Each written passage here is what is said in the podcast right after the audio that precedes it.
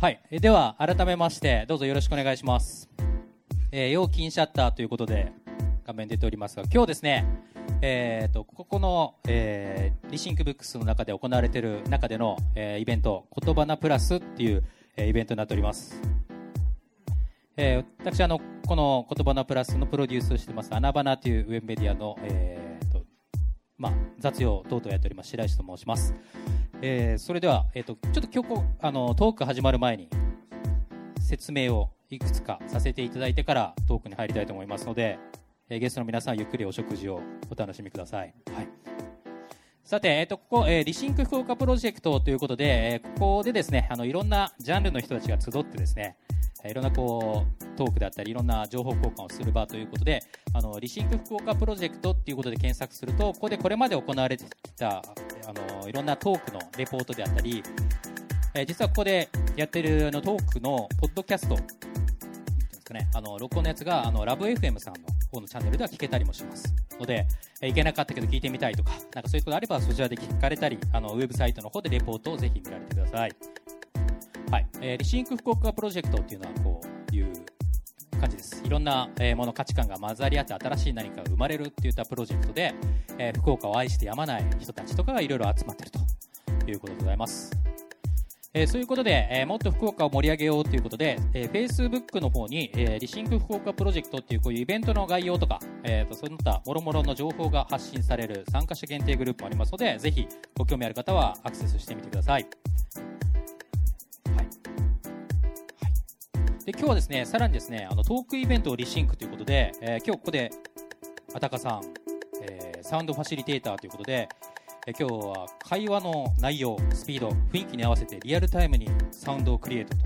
いうことで実は BGM もライブでいろいろと仕掛けをしながらやっております、えこういったこともいろいろとやりながらやっております。さて、えー、と今日のトーク内容でございます、えー言葉のプラス第2回目未来の種を運ぶ。その商いは誰のため島の風景を変える商売のお話でございます、はいえーモデレーターの方にはですね発行デザイナーの小倉平久さんです、はい、大きな拍手をします、はい。えーそしてですね、えー、とちょっと順番逆になりますが、えー株式会社良品計画、えーから諸国良品の担当の、えー、真野博之さんです。えーそしてですね、えー東シナ海の小さな島、えーブランド株式会社代表、えー、甑島から来ていただきました山下健太さんです。はい、あのーこれ特に載ってないんですが、あのー我々アナバナの編集長であり、あのまあ、今回こういろいろお声掛けをお手伝いしているということもありますので、えー、と一応混ざらせていただきます。はい、えー編集長の曽我でございます。ということでですね、この面々で始めさせていただきたいと思います。えーここから先はあの皆さんの方に、えーマイクをお渡ししたいと思います。えーマイクそれぞれ後ろの方に1本ずつあるかと思いますのでお持ちください。はい、えーそれではですね、ここから先は平久さんの方に一旦バトンをお渡ししまして、多分もうそのまま喋れると思います。はい、OK ですかはいね。じゃあどうぞよろしくお願いします。じゃあ、えー皆さんようこそお越しくださいました。えー、と、このリシンク福岡プロジェクトと、あと、アナバナ、ウェブメディアアナバナのコラボ企画のこのイベントなんですが、実はこのイベント、全5回のシリーズになっておりまして、えー今回が2回目なんですけど、えー今日、あの、いっぱいいろんな人が来てくださっていてで、僕はとても安心しています。なぜかというとですね、僕のあの経験上ですね、えーシリーズもののイベントって2回目が一番へこむんですよなので一番鬼門でで1回目なんか結構うまくいったねみたいな後にちょっと気を許すとですね2回目がこう意外に盛り上がらなかったりすると思うので今日は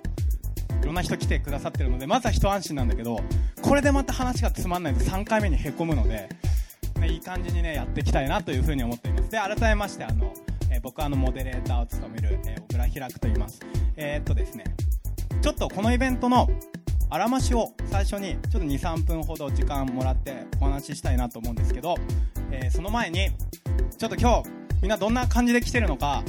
聞きたいと思うので、えーちょっと協力してくださいと。今日は皆さん、えっと九州のどこかの地域から来たっていう方どれぐらいいらっしゃいますか？ちょっと手挙げてください。ほぼ全員。九州以外のところから来たっていう人いますか？ほぼいない。じゃあ今日はもう結構ローカルな感じですね。じゃあえっ、とですね、えー今日何の話聞きに来たかっていうことをちょっとお聞きしたいんですけど、えー一つ目はその九州の文化ローカルなものローカルな文化とかローカルなその産業とかビジネスとかそういうものを聞きに来たっていう人どれぐらいいらっしゃいますか？手挙げてください。あまあまあぼちぼち。えっ、と今日出てるゲストのファンだっていう人どれぐらいいらっしゃいますか？お。あやっぱ多いね。うん。素晴らしい。えっ、とあとは、えーデザインとかクリエイティブとかそういう、えーとまあ、新しいものだったりとかそういうものに興味がある方はどれぐらいいらっしゃるんでしょうか。それにちょっとついでに聞くけど僕の専門である発酵とか微生物にが好きだっていう人どれぐらいいらっしゃいますか？あ今回も結構いるな。おーじゃあちょいちょいその話も挟んでいきますね。はい。えっとじゃあ今日は割と、まあ、このゲストの方のお話を聞きに来てるっていうのとローカルなことに興味があるということなので、まあ、ちょっとそっちの方に話を、えー振っていきたいなというふうに思ってます。でまずちょっとあらましから説明させてください。でこのイベントなんで始まったのかっていうことなんですけれども実は僕あの、えっとコープ九州事業連合っていう、まあ、九州のコープと一緒に仕事をしておりましてでそこであのコープ男子っていうウェブ企画をやっていてなんかその協同組合ってそもそも何なのかみたいなことをリサーチするっていうのをウェブでずっとやってるんですけれども、まあ、それがあの予想を超えてすごくいろんな人に読まれてですねでもうちょっとそのウェブ上だけではなくて、えーと、もともとそのコープの、やってるようなもともと理念であるその共に力を合わせて何か世の中を変えていくとか地域に根付いてそこの産業とかそこの文化っていうのをどうやって育てていくのか教育をやっていくのかっていうことだったりっていうトピックスをリアルでも聞きたいねっていう話があったので、えー、と今回そのウェブメディアメディアの穴花さんといろいろ意気投合してで一緒に、まあ、そのコープ男子っていう企画のスピンオフ企画で始まりました。だから第1回は結構コープの話をいっぱいしたんですけど、えー、と今日はですねそのコープの話はあんまりしません。えっ、とですねえー今日は何の話したいかっていうとですねそのコープのそのことをいろいろ調べてる時に、えー、と僕が一つ興味を持ったテーマがあってそれは何なのかっていうと大きなビジネスとちっちゃなビジネスの関係性の話が知りたいというのが今回のテーマなんですね。だからなんか今回そのその商売は誰のためっていう話があったんですけれどもでそれえっとね、まあ、僕もずっとその地域におけるデザインプロジェクトをいろいろやってきたんですけれどもなんかこうローカルに根付いてそこの人たちのために、まあ、そこの地域で作られた素材を使って作るものローカルデザインとかそのローカルエコノミーとかいろいろ言われてますけどでこういうものって今すごく、まあ、ある種のトレンドになってきていて皆さんもそういうもの好きだと思うんですけれども。で一方では大きな、まあ、流通経路を持って、まあ、その地域にとらわれないで本当に全世界に発信して大きなたくさんのものを動かしていくっていうものがあってですね。僕両方に関わって仕事してるんだけどどっちも必要だなと思うんですよね。でどっちもそれぞれの役割があってその2つがこう合わさって経済が動いているんだけどだけどまあ今日本で、えー、と特にここの九州の中で問題になっているのってこの九州の中の経済とか文化をどうしなきゃいけないんだろう。いろんな地域でいろんな課題あるんですけどそれをどういうふうにしていけばいいのかっていう話があった時にやっぱりとても大事なのはそのローカルなビジネスなんですけれどもローカルなビジネスをローカルな規模でずっとやっていっても実は問題解決で限界があってそこはなんかもうすでに、ある大きなそのマーケットに対して実はどうやってアプローチしなきゃいけないのかっていう段階に入ってきてるなと思っていて。まあなんかのっけからちょっとヘビな話題ですけどで今日ねそういうことを話したいなというふうに思っていますが別にそんなに小難しい話はしないつもりなのでどうぞよろしくお願いします。なんでおさらいすると今日は大きなビジネスとちっちゃなビジネスその関係性どうなってんの？ローカルでできることってどんな可能性があるの？みたいなことについて話をしていきたいなというふうに思ってます。で,、えっと、あで僕の自己紹介忘れちゃったんだけど僕はあの発酵デザイナーという仕事とアートディレクターという仕事、まあ、両方やっていて要はなんかデザイン畑と微生物畑を両方やっているっていうちょっとまあ不思議な仕事をしてるんですけどもともとは全国各地のいろんなソーシャルデザインと言われてる領域のことをやってきてで今回はそのコープのプロジェクトの中で、まあ、その地域のことを考えていこうというようなことをやっています。詳しくはねこのホームページ見てください。なんかあの僕のブログとかもあるしポートフォリオとかもあるので大体どんな感じなのかっていうのが分かると思います、はい、で今日はモデレーターを務めますのでよろしくお願いします、はい、ということで、えーそんな感じで、えーえーと出演者の紹介をに入っていきたいなというふうに思ってるんですが、えー、とじゃあそうですね、えーじゃあそのローカルの人の方からいきましょうか、えー、と甑島で、えーお仕事をしていらっしゃいます。自分でか事業を立ち上げている山下さんです。じゃあ、えー、とどうしようかな。一回とりあえず皆さん拍手だけしてもらってとりあえず訳もわからないまま拍手だけしてもらってで次に行きます。えっ、と良品計画つまり無印ですね。無印の、えー、と諸国良品というプロジェクトの授業担当しているマンさんです、えーとりあえず拍手お願いします。なんか余談なんだけどイベントってなんかこうとりあえずよくわかんなくても拍手しとくといいんだよね。なんかこう場が温まるじゃん。だからなんかよくわかんないなと思ってもなんか逐一拍手していただけるとあ大変こう出演してる側心が温まるかなというふうになっております。はいありがとうございます。ありがとうございます。ちなみにね今日はね、まあ、余談ばっかだな。今日ねすごい面白いお客さんいっぱい来てるからなるべく話早く切り上げたり休憩入れたりとかしてなんかこうなんかあのあ何々さんですね今まで会いたかったんですよハイタッチみたいな感じの時間を作りたいと思いますのでちょっとよろしくお願いします。そしてあの、えーあの場の編集長のあの曽我さんですね。はい、はい、よろしくお願いいたします。ではこれからえっとですね、えーちょっとお二人のやってることを割とロングスパンでこう僕がこう僕と曽我さんがツッコミを入れつつ聞いていきたいと思いますのでちょっとお二人から自分がどんな授業をやっているのかっていうことをあのなんて言うんだろう。お二人とも結構いろんな外のところでプレゼンしたりする機会あると思いますんでとりあえずなんかこうテンプレ通りにやっていただいてその僕と曽我さんでそのテンプレートを少しずつ壊すっていうやり方でこうやっていけばいいかなというふうに思ってます。よろしいでしょうか？はい、じゃあじゃあ山下さんから、はい、行きましょうかえー皆さんこんばんは、えー鹿児島の、えー離島甑島という島から来ました。で今朝、あのー豆腐豆腐屋をしてましてで豆腐作ってからはい。朝の9時のフェリーに乗って新幹線に乗って、えー来ましたので今日はもうかれこれ、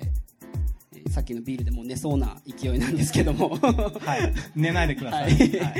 で寝そうになったらあのおこ皆さんお起こしてください。で、まあ、豆腐屋ですというのもちょっとなんか違和感はあるんですが、まあ、農業と豆腐屋と、えー地域の商品のセレクトショップそれから飲食事業と宿泊事業それ、まあ、カフェレストランとあと、まあ、道の駅的な、うん。えー公共施設の運営とあと鹿児島市内の方に天文館ってまあ一番南九州の繁華街があるんですけどもそこのアーケード内に1店舗ケンタストアというですね、えー鹿児島のセレクトショップを1店舗運営しているような感じですね。あの最初からこういう、まあ、甑島でこういうような、まあ、一次産業を中心としたような事業だと思うんですけれどもをやりたいなと思ってたんですか？いや僕ですね全然やりたいと思ってなくて、はい。そもそも、えー、と甑島高校がなくて、えー15歳で島をみんな離れていくんですけども、はい。で僕も15で中学校を卒業した後、えー実は JRA という競馬ですねあのジョッキーの養成学校に行ってましてで千葉の方に、えー16歳の時にですね行きました。でそこを、えー途中でまあ中退する形になってしまって、まあ、見ての通り筋肉質な 感じで骨密度も高くてですね、はい。あの非常に、はい。えー重くなっちゃったっていうところで、えー体脂肪率5.2%おお43.0キロは当時ですね。あ、はあ、めっちゃめっちゃなん細マッチョですね。細マッチョ。はい。はい。まあ、無駄な脂肪が全くない状態まはいはい。で落としちゃ、落としたんですけど、まあ、それでも減量失敗してしまって、で16で競馬界を去ることになりました。で無職。はい。で島に帰ったっていうですね、ですまあ、それ話すると 5時間ぐらいになりそうなので、はい、じゃあちょっとそれ飛ばしてすげえ興味深いけど、ね。ちょっと飛ばして。なんかそういうことを経て、はい。えー競馬のジョッキーを目指してたんですけどもあある日夢がなくなった目標がなくなった中で、えーもう一度勉強し直して鹿児島市内京都っていうふうに転々としていくんですけどなんかこう夢を失った時に島にこう春休みに帰って、うんでうちの父親建設業うん。で母は看護師をしてるんですけど、あでですので家業はなくて、うん。なんか後継ぎをこれをしなきゃいけないみたいなこともなくて、うん。でただ一方で自分は夢を失って、本当にもうなんかこう何にでもなれる、うん。何をしてもいい状態の中でうちの父親が港の工事をしていて、うん。でそこが自分にとってのこうふるさとの原風景みたいなん。小さな港があったんですけどで僕はもう一番大事にしてた場所だったんで、うん。そこをうちの親父がユンボを動かしてうん。全くの更地にしてた。というのが18の時ですね。はいはい親父何やってんだと。親父何やってうん。ふざけるなと、うん。ここはまあ自分も大事にしてたけども地域の人もみんな大事にしてた場所だったよね、えそれをそれを家のなんかこうかいなんか家のその食卓とかで起こったんですか？あいやもう怒りましたよ。親父何やってんだよみたいな、はい。で親父のリアクション何なんですか？たった一言だけ帰ってきて、うんうんお前のためだ。うん。えなんで？えってなって、うん。もう僕は本当にもう腹腹立ってしょうがないんで、はいはい。もうぶつかって、はい。もうふざけんなと、はい。そんなもん俺のためじゃねえみたいな感じではい。言いたかったんですけど自分一回競馬界やめて、自分のわがままでもう一回人生やり直させてもらってる。うんうん。中で、まあ、島高校がないので、うん。島の外に行ったらお金がかかるわけじゃないですか、うんうん。であと兄弟3人下にいて、うん。でもそれぞれ大変なわけですよね、うん。で自分のもう一回やり直そうと思った人生がその自分が一番大事なものを失って得た、うんうん。えー建設工事のうん。賃金で僕が生かされてるっていう、うんうん。一番大切なものをしてたものを失ってそれで僕が生かされてる。うんうん。というなんかそういう矛盾みたいなうんうん。中でこうそれが今につこう原点みたいな場所ですね、うんうんうん。でそこからはいじゃあ自分で商売この矛盾を解消するには 自分で商売していや親父こういうやり方もあるぞということを証明するしかねえみたいな話ですか？なんかそこでうんいや一方でやっぱそこをなんか公共工事はダメだとか建設会社はこのダメなんだっていうことが言いたいのではなくて、まあ、それで育てられたのは事実、うんうで島の人たちもみんな建設業を、そうですよね。うん。従事しているので3割以上の方が実は従事していてで第二次産業、まあ、建設会社がうん。主産業なんですね、うん甑島は。うんというおかしなことになってましてで本当にこのままでいいのかなっていう疑問がそこで、えー生じてなんかもしかしたらそのみんなが大事にしてた港が経済があのちゃんと結びついていたとしたらみんながいい場所だよねって夕涼みに集まってくるんですね、うん。で子供連れたり孫連れて夕方木の下にその港の真ん中に大きな木があって、えーアコウっていう木なんですけどガジュマルみたいな大木の下にみんな集まって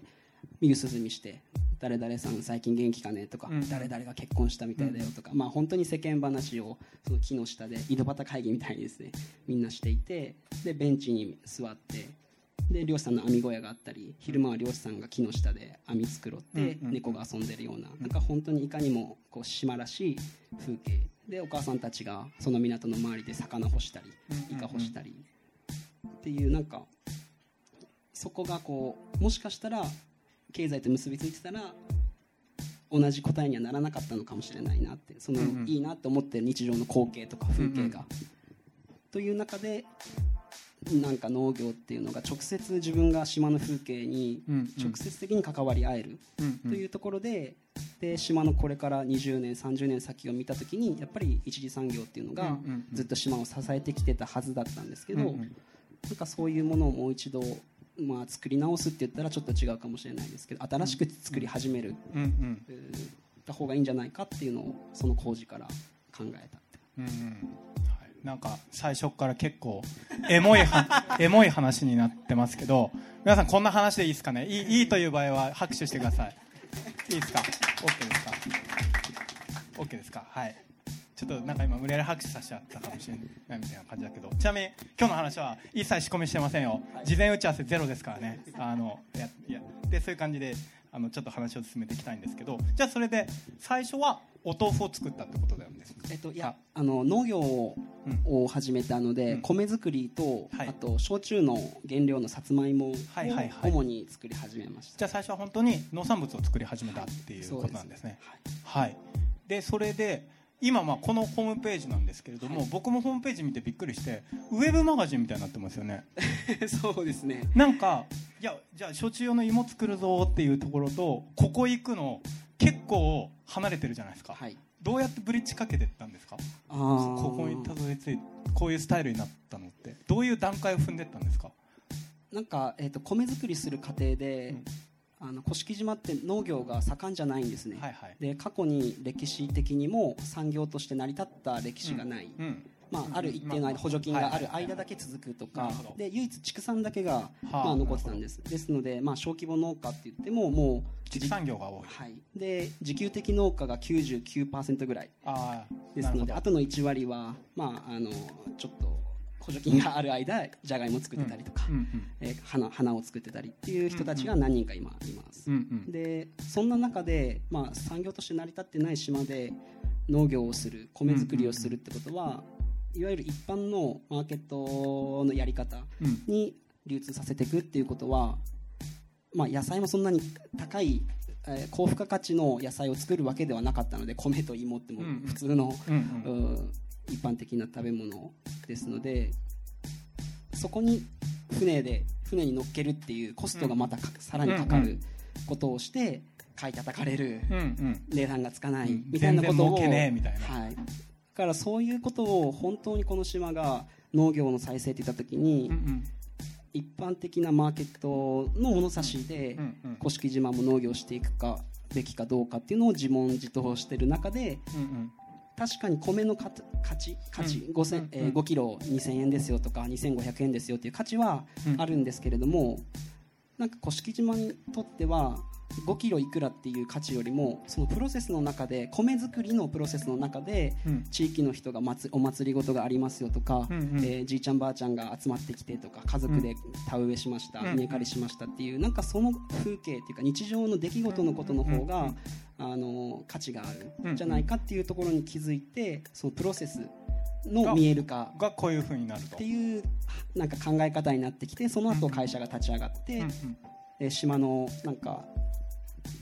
体験型のなんかプログラムこれこれこれこれ2000円です何ですうん。いくらですっていうような見せ方ではなくてなんか島の日常がこう伝わるようなウェブの作り方をしようかなっていう。うんうんうん。あのちょっと突っ込んでいい,、はい。い、いですか？ちょっとすごい突っ込んで聞いてみたいのがこのいろいろ島のこの風景みたいのを紹介していくじゃないですか。でそれで見る人が楽しんであいいなと思うじゃないですか。で思った後の次のアクションって何なんですか？えっと、この実は中にコンテンツを実際足を運ぶ島に来ると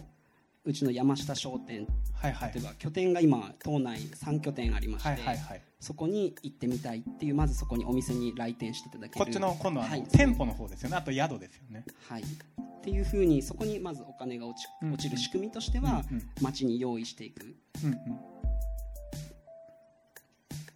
ていう感じですかね、うんうんつまりあれですよね。その最初そのせせ農業作物の生産からスタートしたんですけど今山下さんのところはその甑島オンリーのコングロマリットみたいなあの事業複合体みたいなことになってるわけですよね。ある意味。ねある意味。業態が違うものに対していろんなこう落としどころがあって、まあ、そこでビジネスが成り立つっていう風になっていくと思うんですけどやっぱりそれもなんかこうお米とかお芋作ってるところが結構ジャンプがあってどうしてそういう風になったのかなっていうのが気になる。そういう難しいことを。えもともとはその米とか、その農産物を栽培して、うん。えーそれを車に積んで、うん。えーまあ、本土にいろんなイベントマルシェとかですね、うん。いろんなイベントに出店してたんです。で出店する時って大体あの店舗名とかを求められるわけですよ。ね、で僕店舗を構えてないので、あどうしようってなって山下商店でいいかなって、うんうん。なんかこうまあ、ーうん、めっちゃひねりゼロですね。はい、ひねりゼロ、うん。もうシンプルイズザベスト、うん。島の人に分かりやすく、うんうん。そしたら豆腐屋にせえって後から怒られたんですけど、うんうん。まあ後からですね。で最初は山下商店っていう感じで、えーまあ、出てったんです。そしたらある日ツイッターで僕毎日甑島にいながら、うん。世の中の人がどれぐらい甑島に興味関心を抱いてるかっていうのを毎日農業しながら調べてたんです、うん。そしたら甑島に行ったら山下商店に行きたいっていう人が、ある日ツイッターの中で出てきてしまって、全く見ず知らずの人、うん。これはやばいなと。うん甑島に僕らがやってることは甑島に行く目的にうん。なってたんだっていうことにそこで初めて気づいて、うん。で慌ててお店を作ろうということになって、うんうんじゃあ山下商店らしいうん。甑島らしいお店ってなんだろうっていうところに向かっていったんですね。うん。でそこで作ったのがお店。はい。豆腐屋ですね。はい豆腐屋さん。はい。なんで豆腐屋さんだったんですか？あのー結論から言うと焼酎 に合うからとかですか？そうですね。豆腐屋じゃなくてもよかったんです、ん。でパン屋でもよかったですし、他のまあ雑貨屋さんでも飲食店でもよかったんですけど、でまあ、農産物を売ると八百屋でも、うん。魚屋でもよかったんですけど、まあ、自分がこう島で働くことのこう原風景みたいなのを思い返した時に実家の二軒両隣がそれぞれ幼少期豆腐屋さんだったんですね、で同じ距離にあるので、うん。今週はこっちの豆腐屋さん、来週はあっちの豆腐屋さんみたいな感じでこう親から、うん。今週はあっちだよ今来週はあっちだよみたいな感じでこう、同じ距離にあるので、うん。味が美味しいから美味しくないからではなくて、うんその地域的ななんかそういう経済のなんかことを小さい時から教えられながら、えー豆腐を朝6時毎週土曜日ですね、ボールを持って買いに行くのが子供の時の仕事で,、うんでもう非常に豆腐嫌いになりましておかげで、朝眠たい、うん。えー子供の朝、ね、眠たいですよね。で寝てたいのに土曜日に起こされて働かざる者食うべからずとか言って、うん親に言われながら こんなしながらふらふらなりながら豆腐買いに行ってだからあんまり豆腐は実は好きじゃなくて、でただその豆腐屋さんをなぜやっぱりやろうかなって思っ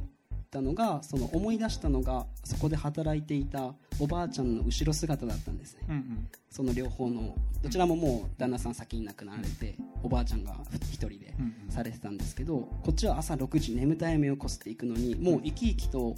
こう湯気が立ち込める工場の中で水しぶきの音がする中で夏も冬も作ってるおばあちゃんの後ろ姿が記憶に残っていて。なんかそういう誰かの朝ごはんを用意するために自分よりももっと早く起きてうん。誰かのために働いている人がいるっていうのがすごく心に残ってたんです。うん。うんで気がついたらそういうものがとかそういう人とか場所っていうのがうんうん街からどんどんどんどんあ消えてったなっていうのを寂しさをこう感じてうんで僕それ以上はあんまり僕思考が発展しないので、じゃあ豆腐屋やろうっていう、山下商店でいいだろうみたいな。発想と結構似てますねそれね。なんか全然ちょっと話変わっちゃうんだけどあの僕大学の時あのの専攻がレヴィ・ストロースっていうねあの文化人類学者のことやってて、まあ、文化人類学ってやってたんですけどレヴィ・ストロースのそれ大好きなあの、まあ、概念であの野生の思考っていうねあの有名な概念があるんですけど山下さん見てるとレヴィ・ストロース的世界に生きてるなと思うんですよね。全然だってレビーズなんとかは全然知らないですけど。てほらビジネスやるときってさやっぱさそろばん弾いてうんこれのビジネスモデルは付加価値高いな。じゃあこれやるか。みたいな感じでやっぱ計算してやるわけじゃないですか。山下さんの場合すっごいなんかこう商売的な手腕あるのに決断する時がおばあちゃんの後ろ姿か。みたいなすごいエモい なんかその島のストーリーみたいなところで商売やるぞみたいな決めるところが全然違う思考回路でやってるのこの人みたいなのがあるなと思うのでまさにこう野生の思考ですね。その計算して作るんじゃなくてそこの文脈の中にあったものから発想していってそれをま形にするっていうことだと思うんですけどそういうやり方でやって実際ビジネス的にはどうどうなんですか？今だからそのお店作ってで多分それで島に来てもらった時に結局泊まるとこねえからだったら島作るかみたいな発想で多分行くと思うんですけど宿も。でそれでやってみてまあなんかそのその農業を単純にやってた時となんかこう仕事ビジネスやってる感じがどう違うのかとかどういう発見があるのかとかちょっと聞いてみてもいいですか？ここまでが最後の質問で次マノさんに行きます。はい。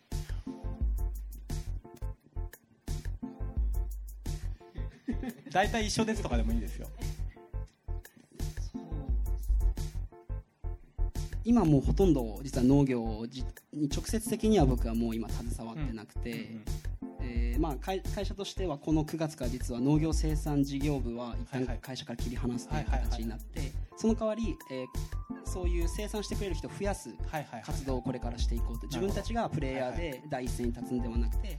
えー次の世代を育てていくような活動をしていこうというふうにこの9月から今動き始めてます。うん。で全部、まあ、自分が創業者っていうのもあって、うん農業にしても豆腐屋にしても、ん。えーまあ、全部こう、まあ、第一線で今までうん。プレイヤープレイングマネージャーとしてやってきた中で、今ちょっと、まあ、スタッフも増えてきたので、同じ立場では今ちょっと違うなとうんうん。いうところで、どうどんな感じですか？いや。なんか話すの難しかったらなんか4文字熟語とか1文字でいいですよ四面楚歌だとか。あそれはよくないな。ゴリ夢中だとか。2, も2文字でもいいです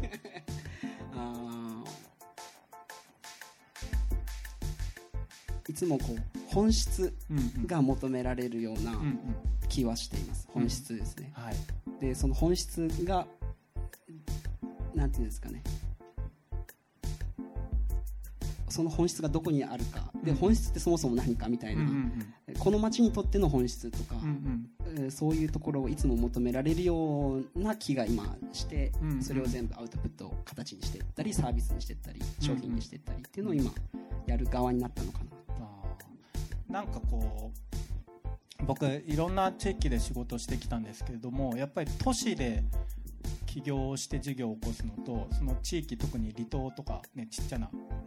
町何千人とかでやるときで一番違うのがやっぱりねあの一つの組織がその土地全体を体現することがあると思っていて。でそうするとやってる方も最初はただ単純にいや豆腐を作ってましたとか焼酎作ってましたみたいなところからある日若旦那が気づくんですよね。あ俺がやってることを通して外の人はうちの島を見ているとかうちの地域を見ているということはこの地域になんかこうふさわしいようなこの地域をその体現するような活動を事業にしていこうみたいな風ななんかこう角の曲がり角があると思うんですけどまあなんか多分もしかしたら今言いました。そういうタイミングにいるかもしれないですそうね。ですね。そういうのもちゃんとこうサービスあ例えば今ここにたまたまたまたまっていうか持ってきた1個、うん。大豆バターという商品作ってて、うん。これどこにも甑島って書いてないんですね、うんうん。普通まあ島でお土産物作ろうってなった時に甑島名産とかなんかそういう表あ、まあ、唯一小さい甑島本店っていうですね、っていう甑島しか書いてないんですけども今これが結構売れていて、お土産物としても売れていて、うんでこれこれを作ろうと思った最初のきっかけがあの今まで地域がデパートの地下催事でうん。甑島直送とか甑島フェア甑島特産品っていうので一生懸命あの名前も漢字がちょっと読みにくいっていうのもあって、うん一生懸命地域を覚えてもらおうというような売り方をずっとしてるのを見てきて甑島直送っていう言葉はうん。甑島の価値と直送がイコールにならないと価値全く価価値がない。なるほど。甑島に対していいいいイメージとかうんうん。甑島はどんな島かが前提として初めてその意味がイコールになるのにそこが全くないこし例えば奄美沖縄与論、うんえー東京北海道京都、うん。神戸福岡って言ったら街のイメージが全部浮かぶんですよね、うん。それはもちろんプロモーションをこれまでやってきたっていうのもありますし、えーちゃんとその街の良さを街の人たちは気づいてるから、うん。そういう強みに変わっていった。じゃあ今多分甑島に行かれたことない方が多分多くいらっしゃると思うんですけど甑島って言った時にどんなイメージを浮かぶかって言った時に全然こう浮かばない。うんじゃあ僕らがそのイメージを作っていくような商品開発だったり、うんうん。えーそういう僕ら島の中で拠点作りをやっていこうっていうふうに今やってます、うん、なんかまずメイドイン古式みたいなことを PR しようって思うのが自治体の観光局みたいな発想ですよね。だけどその事業をやってる人とかビジネスとかをやる人が考えるのってメイドイン古式じゃなくてウィア古式だっていうふうにやっぱ考えると思うんですよね。だからまさにそういうような,、まあ、なんかことをやってらっしゃるのかなって思っていて、まあ、なんかちょっと余談なんですけど僕の友人にあの、えっと、のんびりっていう秋田のフリーペーパーを作っている藤本さんっていうあの編集者がいてで彼はその、えっと秋田県からその仕事の話があってで秋田県の、えー PR 誌というかそのフリーペーパーを作ってほしいって話をした時にその県庁の人が「秋田なんとか」みたいなタイトルをこう提案してきた時に全部それ却下していや秋田県がどうしてこんなに、まあ、観光についてもなんか人の移住についてもこんだけどん底になってるかっていうとみんな秋田に興味がないからだと。興味がないものをタイトルにつけてどうすんねんという話をしてで大事なのは秋田ってのんびりしてるじゃんみたいな。でのんびり行きたいってみんな思ってるじゃんって思ってだから秋田県というのは日本で一番のんびりな土地なんだと。いうことにすればみんな来たくなるでみたいな話をしていていやまさにその発想だなというふうに思ったのでなんかとても手法としてはモダンな切り口だなと個人的に思いました。じゃあ甑島って何かって言われた時にもう僕今日からもう絶対山下さんのこのストーリーと顔が出てきます。バッチリです。バッチリです。漢字書けるようになるように頑張ります。はいということでもうもうちょっといろいろ話聞きたいんですけどじゃあちょっと真野さんの方にそしたらですね、あでもせっかくあの素晴らしいお話聞かせていただきましたのでまたしつこく拍手をこう強要するとねどうもありがとうございました。そしたらじゃあ天野さんあの、はい。じゃあ授業の紹介お願いします。はい、えーっと私はあの皆さんご存知かどうかあれなんですけど無印良品っていう運営している会社の良品計画で、えー働いています。あのーおそらくこういう場に来る方って自らがこう何かクリエーションしたりとか活動されている方々が来るんであれなんですけど僕は本当ただのサラリーマンです。で普通にあの入社して店長を経験してたまたまその部署にいたっていうところからちょっと始まっていてでそもそも本当にあの地域とかっていうことに関しても全く興味がなかったっていうぐらい、まあ、そもそも僕岡山の結構田舎の方の出身で田舎から出たくてしょうがなかったですよね。もう高校出たら絶対東京か大阪に行ってやろうみたいなそれぐらい狙っこう何もねえなここみたいな感じで思ってたんですけど、まあ、なんか巡り巡って、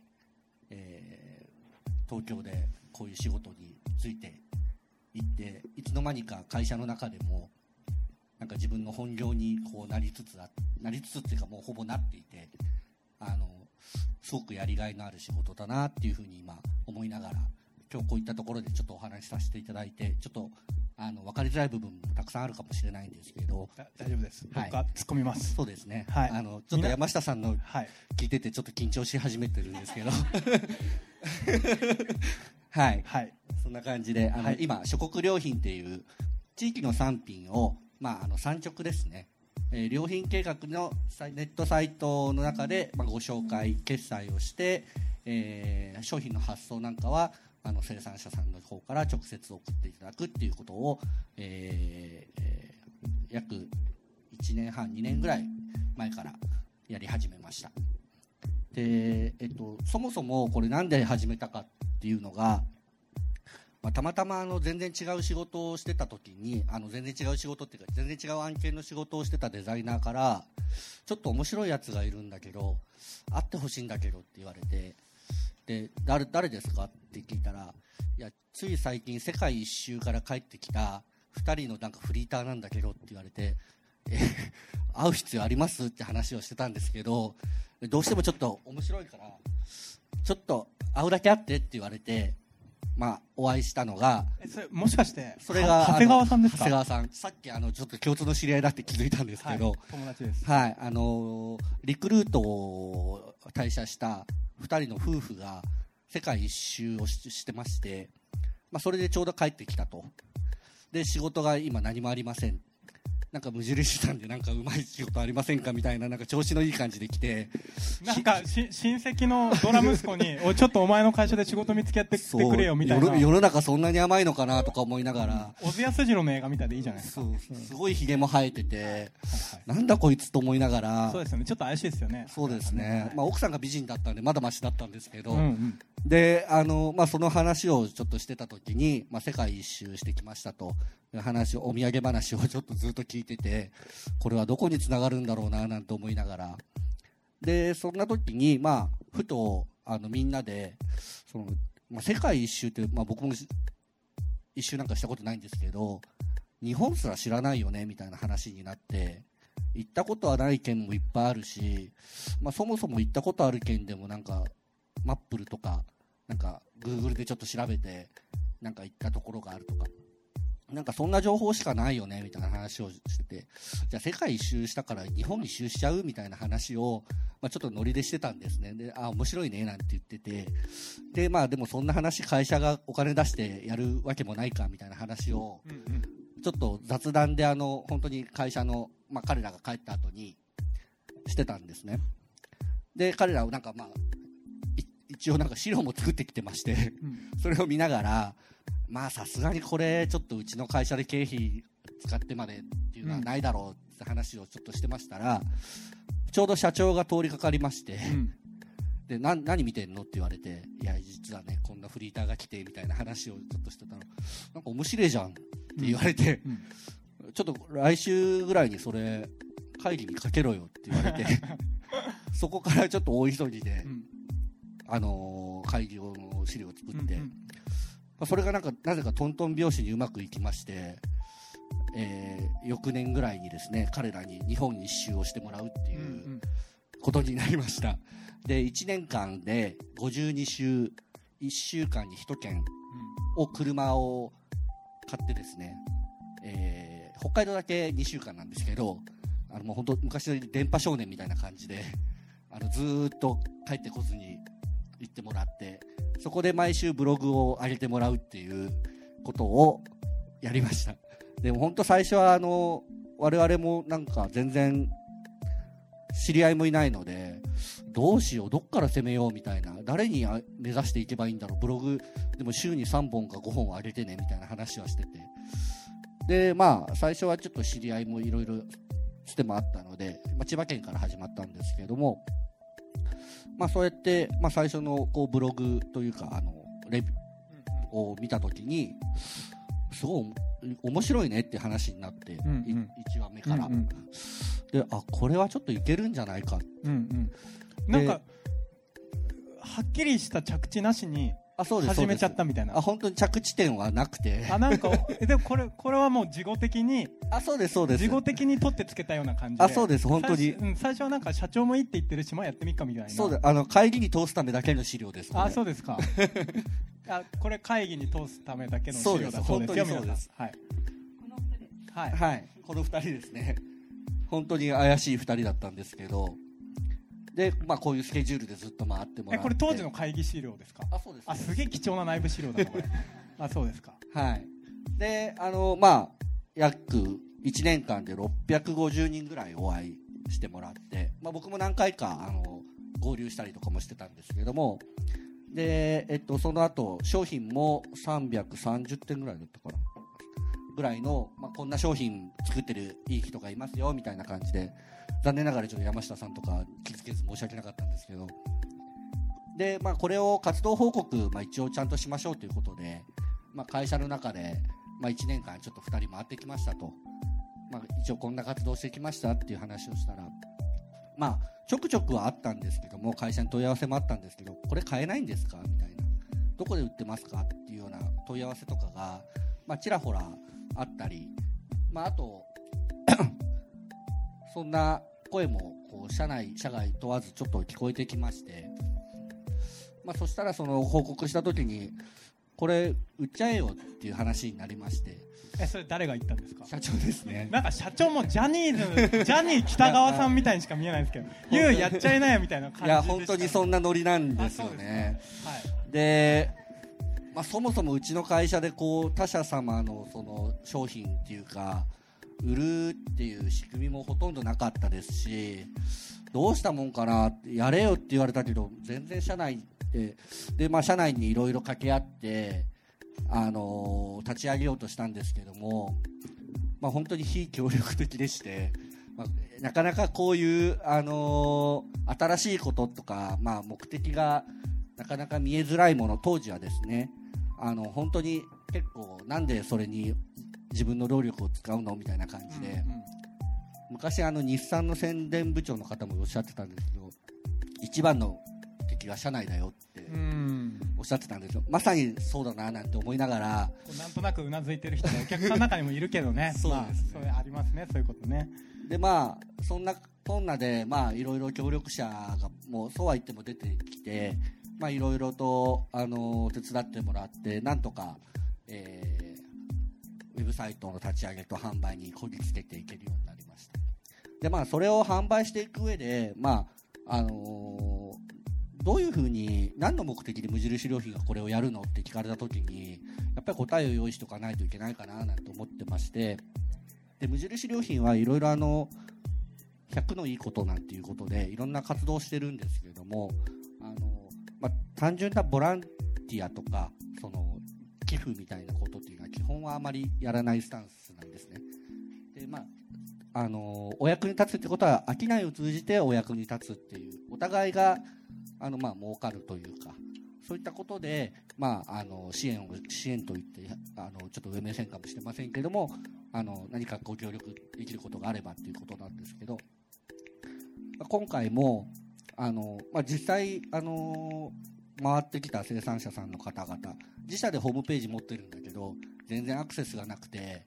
全然もう開店休業状態だよとかもう販路もこう例えばどっかのスーパーとかに卸したいんだけどそこの基準にはちょっと全然足りないとか、うん。数が足りないだったり、品質基準が足りないとか、うんうん。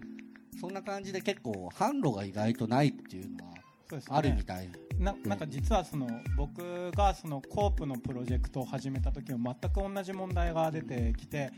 つまりあのこの無印にしてもそうだしコープにしてもそうですけど基本的には for everyone なんですよね。だから顧客がそれこそ1000万単位とかっていう1000万人みたいなあのオランダぐらいあるぜみたいなオランダ2000万人ぐらいか、まあ、あのそういう話なんですけどでそうするとちっちゃいローカルプロダクトっていうのは for everyone にはならないじゃないですか。そうそうなんですよ。だからあのすごく、まあ、いいんだけどどうどうやってそれをお客さんに説明していいかわからないっていう話になりますよね。でそれも同じことが起こったってことなんですよね。そうですね。だからもう最初からあの数が少ないものとか、うんうん。あのー品質にばらつきがあるものとか、うんそんなものはもうありますよと。うんうん。うんそれを理解してご購入くださいねっていうことを、まあ堂々と開き直って歌ってですね、あのまあ、あのそういったことを、まあ、一応ご理解いただける方からご購入いただけるといいなと思って、まあ、実際あの出店したいですって言ってくださった生産者さんがあ分かりました。いいですよって言って、うんうん。在庫っていくらぐらいありますかって言ったら3個かな。結構やっぱそういう方もいらしてそれ3個売っても とかっていうのもあったりなんかしてこうまあでもあのうちでしょう、まあ、こうやって紹介するだけでもやっぱ知られることもチャンスも多かったりとか、まあ、そういった、まあ、ちょっと二次的効果なんかもあるのでなんか周りに信頼みたいなね、うんうんそういったのもこう起きてきたりするっていう効果もあるっていうふうなことも、うんうん。あの生産者さんから直接言っていただいたりもしたので、まああのもちろんい意思があればね、うんうん。あのもちろんいいですよっていうことで、まあ、そんな感じでこういろいろと進め売り売り始めたと。そうですでね売ってみて実際どうでした？そうですね。あの、まあ、まずあの元々がその無印良品っていうこう先ほどおっしゃった「フォーエブリワンの商売をやってるのであの、まあ、品質だったり納期だったり、まあとは品質まあそうですね。あのそう安全性とあ、かそうですね。あとはそのなんて言うんでしょうね。えっ、と要は不良品がないといううん。話もありますよね。基本的にもうスケジュールに合わせて当然というか、うんうん。スケジュールだったり企画に合わせて当然っていうところなんですけどもあのーまあこういった方々とこうお話ししていくとあやっぱりできなかったとか、うんうん。まあ、当然ですけどあの作物であれば天候とか、まあ、そういったものもあってこちらとしてはお客様にこの日に届きますよっていうことで、えーご購入いただいているものが届かないとかっていうことがやっぱり結構ざらに出てくるんですよね。でまあそれもこうでも最初はちょっとなんかあどうしようかなと思ったんですけどでもよくよく考えるとそれって普通うん。人間としては普通なんだろうなと思って、うんうんお腹が空いた時に人間としては普通ってなす？ごいセリフですね。にお腹が空いた時にどこにでも食べ物があるのが今の当たり前なんですけど、うんうん。多分昔は誰かが取ってきた肉がないと食べれなかったりとか釣った魚魚が釣れないと今日は食べ物がないとか、うん。うんあの旅をしてて小川がないと水が飲めないとか、うんおそらくそういう人暮らしだったと思うんですね、でまあ、別にそれに帰りたいわけではないんですけどなんかその人間らしさとかそのものがあるありがたみとかなんかそういうことをちょっと考えるきっかけにはこういった活動ってなるのかななんて思って、まあ、あのお客様にはもちろんお詫びをしなきゃいけないんですけども、当然すごい怒る方も中にはいらっしゃるんですけど、結構あの皆さんご理解いただける方が多くてですね、なんかそういう意味ではすごくお客様にも助けられて、うんうん。まあ、今まで続いてきているのかななんていうことですごくありがたく感じていますね。その社内に絶対こういうのやると適できると思うんですけど、はい。それはどんな風にかわしてったんですか？それともなんか力でねじ伏せていったんですか？そうですね。そこまでの力もないんですけど、まあ、確かにあのいろいろとねあの非効率なところもあるうんそうので,、ね。あの通常だったらあのエクセルで何かデータを作ってプッと読ますとあっという間にこうこの日が届いてとか自動的にシステムが動くものだが、まあ、手作業も多い、うんもしくはあのさっき言ったようにイレギュラーも多い、うんうん。ということで、まあ、結構やっぱ社内からは何やってんだとか、うんどうしてどうなんかもっと良くなんないの？みたいなことは言われるんですけど、まあそれもなんか教育教育って言ったら上目線なんですけど、まあ、そもそもこういうものなんだよ。うんうんうん。っていうことをやっぱ伝えていかないと理解が生まれないしあとはあのー結構実際たまにそういう人でも気になる商品が出てくるみたいで、うんうん。あのそういう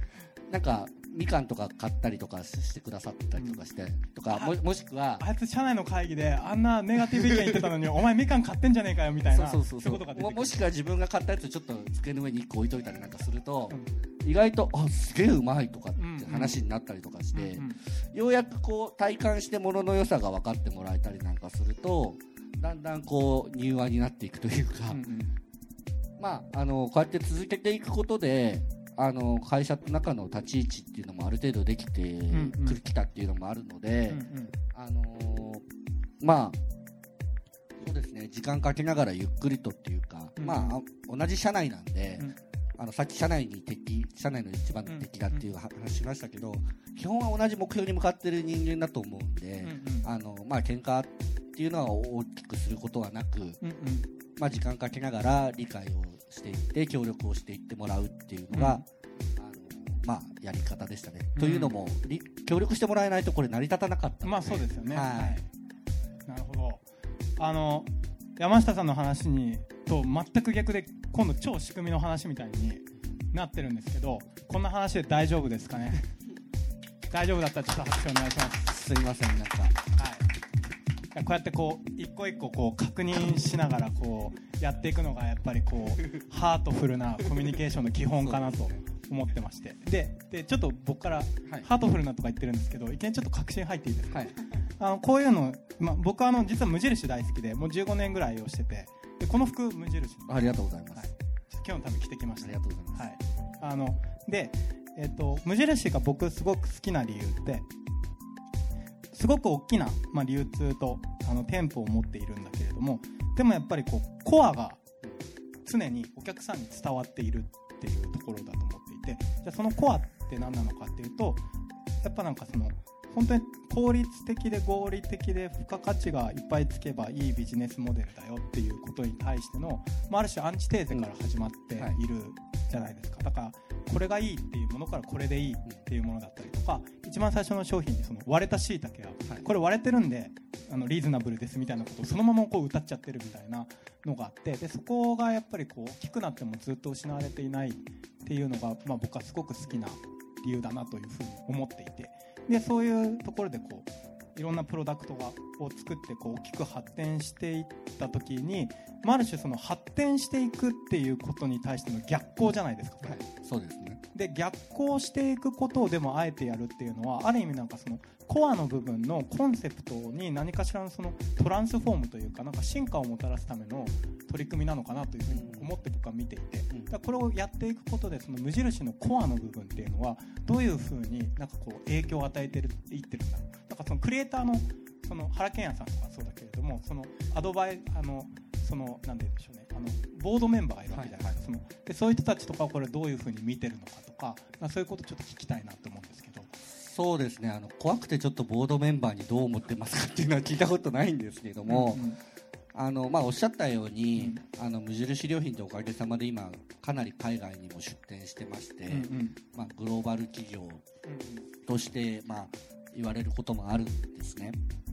であのもしよかったら資料のあの後半部分あここですね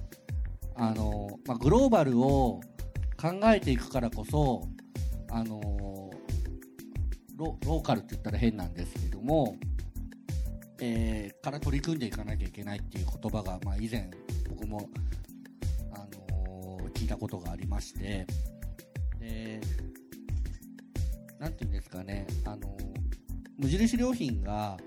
まあ、これちょっとすみません。ちょっと宣伝っぽくなったらあれなんですけどもあのやろうとしてるってことは、まあ、商品の販売を通じて、まあ、暮らしを提案してるってことなんですね。でやっぱりこれから今の暮らしっていうのはすごく、えー例えば iPhone みたいな文明の利器ができた時にはもう世界中に一気に広まって、まあ、アフリカであろうと中国であろうと日本であろうと皆さん多分同じ操作をして SNS で拡散できる。っていうことだと思うんですけども、まあ、もちろんそれによる良さとかそれによってあの貧困がなくなったりとかっていうことももしかしたらあるかもしれませんしあの当然それはすごくすごいことだと思うんですけどもただその中で、まあ、先ほどおっしゃったように甑島っていう一つのローカルみたいなところがあってその一つのローカルの暮らし方みたいなところが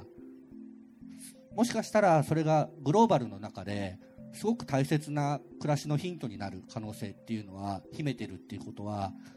すごくあるんじゃないかなと思ってましてこれから例えば温暖化が進んでいく中では暑い国の暮らし方っていうのは多分大丈夫ですよ。すいません。もしかしたら参考になるかもしれませんし、少子高齢化ってなった時にはもっと小さな国の日本より人口のすごく小さな国の暮らし方っていうことがもしかしたら何か暮らしのヒントになるかもしれませんし、うん、ともっと言うとその島の暮らしがこれからの日本のスタンダードに近いものになっていく可能性だってあると思うんですね。でやっぱりそういうことを今のうちからいろいろと考えていったり一緒に取り組んでいくってことが今後の、まあ、50年100年経った時に無印良品がその世界の中でこう役に立てる企業企業というか、まあ、立場にあるかどうかっていうところの決め手なんじゃないかなと思っていて、あのまあ、そういう意味で、まあ、逆行してるっていうよりはどっちも見てるっていうう、んうんうん。うんうんそんな感じかもしれないですね。なんかその実は僕その古文仕事やってる中でその大きくなっていくことすごく大きくなっていくことに対して今まで僕はやっぱり抵抗感がすごくあったんですよね。いやなんかその大きくなることが本当にいいことなのかっていう話なんですけどでも実はよくよく考えるといいことってあって例えばそのえっ、と、えーまあ、この間熊本のあの地震が起こった時にそのまあその生活協力コープっていうのはあの震災支援をものすごくやってたんですけどそれどうしてできたかっていうと、えっと、他の県から一回いっぱい人とか物資を送ってるんですよね。でそれはなぜできたかっていうともしじゃあなんかその地域だけで完結してると何かあった時にその支援が実はできなくてなんかそのそうじゃないところとつながっているからこそできることっていうのがあってだから大きくなること自体は悪いことじゃないというのがあってでもう一個なんかこうその大きくなることってどういうことなんだろうと思ってイタリア行ってそのコープイタリアのあのブランド統括をしている、まあ、コープイタリアってと1000万人弱ぐらい組合員がいるから、まあ、人口比でいうと日本と同じぐらいでか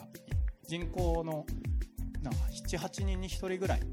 はもうそのコープのことをやってるんだけどそこのブランド統括をしているアンナさんっていう人に会って話を聞いた時に言ってたのがすごく面白くて大きなブランド大きなメーカーというのは責任があるとでその責任というのはどういう責任かというとなるべくたくさんの、えーチャンネルの人たちとコミュニケーションを取る責任があるって言ってましたでなんかそのコープのイタリアとかって実は移民向けのプロダクトとかも作ってて黄色いラインなんだけどなんかその普通のなんかスーパーよりも安い値段で売っているラインがありで逆に、えっと、すごく、まあ、あのグルメ志向の人に売っているスーパーで売っているものよりも2倍ぐらい高いものもありどうしてこういう、まあ、いろんなローカルなものもありグローバルなものもありっていうどうしてこういうことをやってるんですかっていうと、まあ、あの儲けるためっていうよりはやっぱり大きなブランドとしての責任を果たすためっていうふうに言ってました。だから今僕たちはなんとなくこう大きな企業っていうとなんか儲かる人しか相手しません。お客さんしか相手しません。とかっていう風になるけど実は違うんですよね。なんか大きくなればなるほどなるべくいろんな多様な人たちと対話することができる成熟度みたいなものが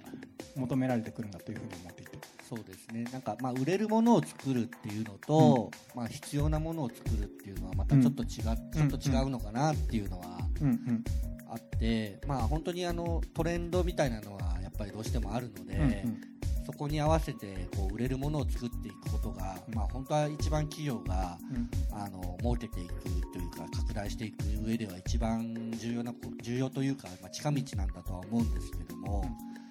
まあそれを10年後20年後続けていくとかそういったことの考えていった時に、やっぱりこう生活必需品に近い、一番やっぱそういうところに近いところが必要になってくると思うんですね。でやっぱそこがこうどれだけ受け入れられていくか、本当に皆さんにとって必要となってくるかっていうところが、あのー一番なんか続けていくことでの、うんうん。まあすごく重要性なんじゃないかななんていうふうに思ってますね。はいということでちょっとあのぼちぼち1時間ぐらい経つからちょっと休憩に行く前にちょっとあの穴花編集長のコメントいただきたいと思うんですけど実は今回のこのブッキングしてくれたのはあの曽我さんの方なんですけども今日はあのこういうこのお二人を呼んで話をしてみたいっていうのはどうしてだったのかっていうことと、今日ちょっと話聞いてみてどんな風ななんか論点が見出せるのかみたいなちょっと無茶ぶりですけど聞いてもいいですか？ねはいこのタイミングですね。あの私あのアナバナというウェブサイトを運営してまして、あのこの今こういうサイトをさ運営してます。で今言葉なプラスっていうのが今回このトークイベントなんですけれどもこの企画をやっておりましてで今回あのまず元々の出発点というかあの健太さん健太さんとですねあの元々あのつながりがあって今回ゲストに呼ばあのあの来ていただいたんですけれどももともとの出会いはあの私がその穴場の中でツーリズムっていうですねあのそこに暮らしている人にそこの地域を案内してもらうっていうコンテンツをやってましてその中で甑島にもともと興味を持っていて甑島でアートプロジェクトっていう10年ぐらい続いたあのプロジェクトがあってそそれを案内してくれるりんたろーさんっていう人と一緒に甑島を旅するっていう記事をするためにもともと甑島に行きました。で、えっと私これ実は行けてなかった行けなかったんですけれども。で、えっとここであの甑島にまず興味を持ってましていろいろこう調べていたんですね。でまあ、このコンテンツの中であのいろんなところをこのりんたろーさんが旅をして案内してくださったんですけれどもえーとまあ、そのアートプロジェクトの話とか、まあ、こういった神社とかですね素晴らしい風景がある中で最終的にたどり着いたのがですね、えー、と豆腐屋さん。豆腐屋さんではなくって、えーここです。ギャラリー平峰でギャラリー平峰にたどり着いて、まあ、アートっていうテーマで旅をしたので、まあ、こういったところにたどり着いたんですけれどもこういうですね謎のトドとかこう謎の物体をですね作ってらっしゃる89歳のじいちゃんがいるっていうギャラリー平峰に行って時彦じいちゃんっていう方なんですけどこの方に話を伺ったんですよ。でまあじいちゃんはこのじいちゃん相当来てますね。そうなんですよ。でねじいちゃんが80過ぎて造形の世界に目覚めてうん。せっせと毎日作品を作っているっていう時彦じいちゃんがいた。うん何甑島っていう。うん。なんかそこでまあいすごく興味を持って甑島のこといろいろ調べてたらたどり着いたのが山下商店だったんですよねでまあたまたま別の機会にこれ2013年なんですけども別の機会に友人からその山下商店で買ってきたよっていうお土産をもらったりしてあ行きたいな行きたいなと思ってて去年の9月ぐらいにあの全く取材とかじゃなくて尾道を一人で旅してた時にたまたま U2 っていう自転車屋さん自転車屋さんがはいはい。あのホテルね。はい、あそこであの尾道の知人とお茶をしていたら あのその知人の知り合いの方が「あなんとあのこんにちは」って言ってたまたまこうすれ違った中の集団の中にあのあの今九州から来てる人たちがねって言ってこう紹介してくれた中に健太さんがいて私はそこで健太さんと初めて出会うんですけれどもえっと健編集長はいはい巻きでお願いします。ちょっといい話があるんですよ、はい。すごくいい話。そこでですねそこピックアップして尾道でなんと、はい。それで健太さんと話をして、はい。で私公式島にすごく行きた行きたくてですねっていう話をした時にあの一番行きたいのがギャラリー平峰でって言ったら時彦じいちゃんが俺のじいちゃんだって言ってあー。あこの地。この地。そうなんですよ。あー。なんとこれもう恥ずか今もう何も言えない恥ずかしくて、はい、これがじいちゃんだっていうことにもうが発覚してもうこれはっていう。もうそれが始まりでえ で、えっと今年の3月に 皿の上の九州っていう食のイベントをやったんですけれどもそこでまず健太さんのところに取材に行かせてもらってこのピーナッツバターを出してもらったと。なるほど。でその後5月に、えー今度はケンタストアっていうストアがオープンした時にそこでアナバオっていうあの食のイベントをさせてもらったりとかっていうことでいろいろつながりがあるんですけれども、まあ、そういう健太さんの話をまずちゃんと聞きたいなっていうのもあったし、まあ、健太さんにいろいろ話を聞くともともとは豆腐店とかお米作りから出発したんだけれどもなんかこうやっぱり目を向けてるのはその公式版の中じゃなくて外にずっと目を向けていていろんな取り組みの中でその公式島をどうアピールするかとかではなくなんか別のところに視点がずっといっているなっていうのをなんかこう感じていてそれはどこにあるんだろうっていう、なんかそこをじっくり聞いてみたいなと思って、うんまあ、ずっと商いをいろんな形でされているので、まあ、今日のテーマと健太さんとっていうのがつながってまず健太さんの話を聞きたいなと。そして無印は、でまあ、その一方でさっき最初に平久さんからあったようにその小国良品っていうその無印良品っていう大きいブランドで来年はもう海外の方が店舗が多くなるぐらいのこう勢いがあるナショナルブランドがなぜ小国良品っていうのをやっていてじゃあそこでどうやってその商売として成り立っているのか。うんうん。でその先に何をもこう見つけ出そうとしているのか無印良品がっていう、うんうん。そこがすごく気になっていて、まあ、お二人と話をすると何か見えてくるんじゃないかなと、